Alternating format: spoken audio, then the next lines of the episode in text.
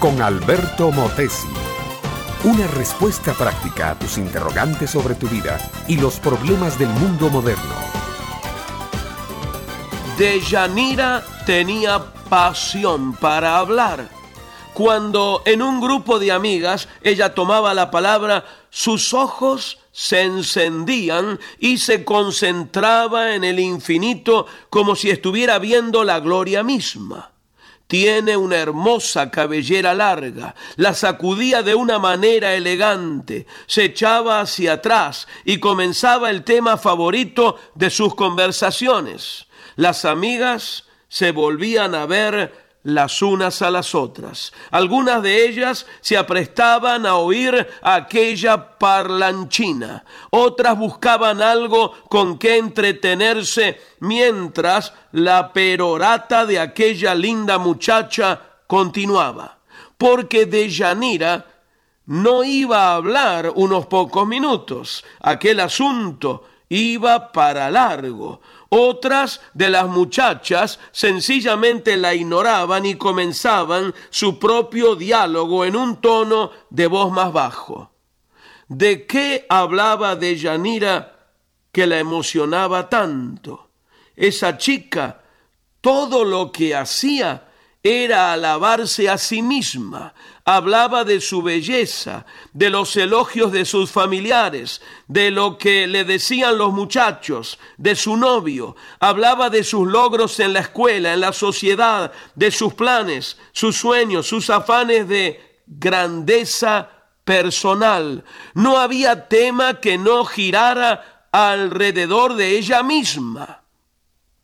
Mi amiga, mi amigo, si quieres perder a tus amigos de una manera rápida, alábate a ti mismo.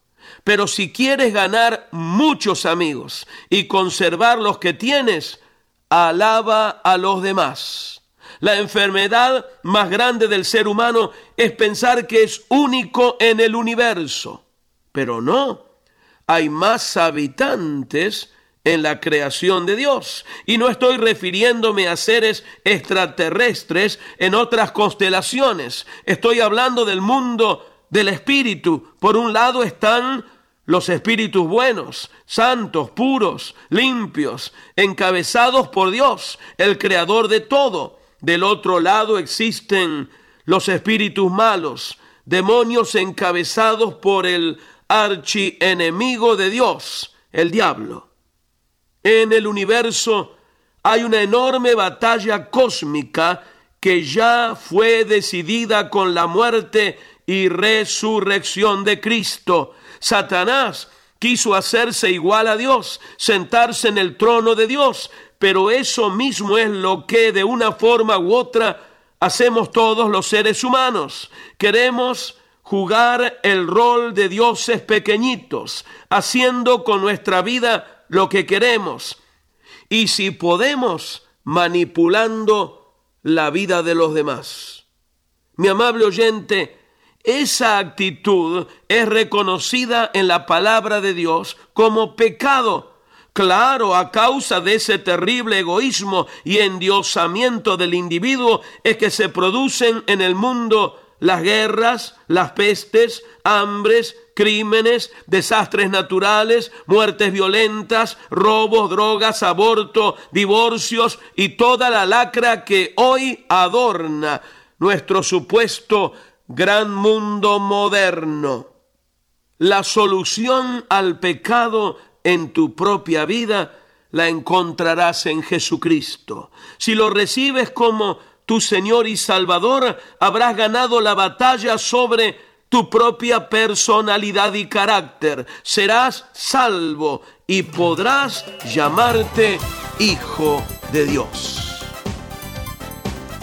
Este fue Un Momento con Alberto Motesi. Escúchanos nuevamente por esta misma emisora.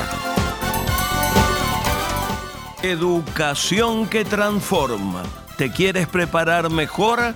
Visita albertomotesiuniversity.com y pulsa el botón de la escuela virtual.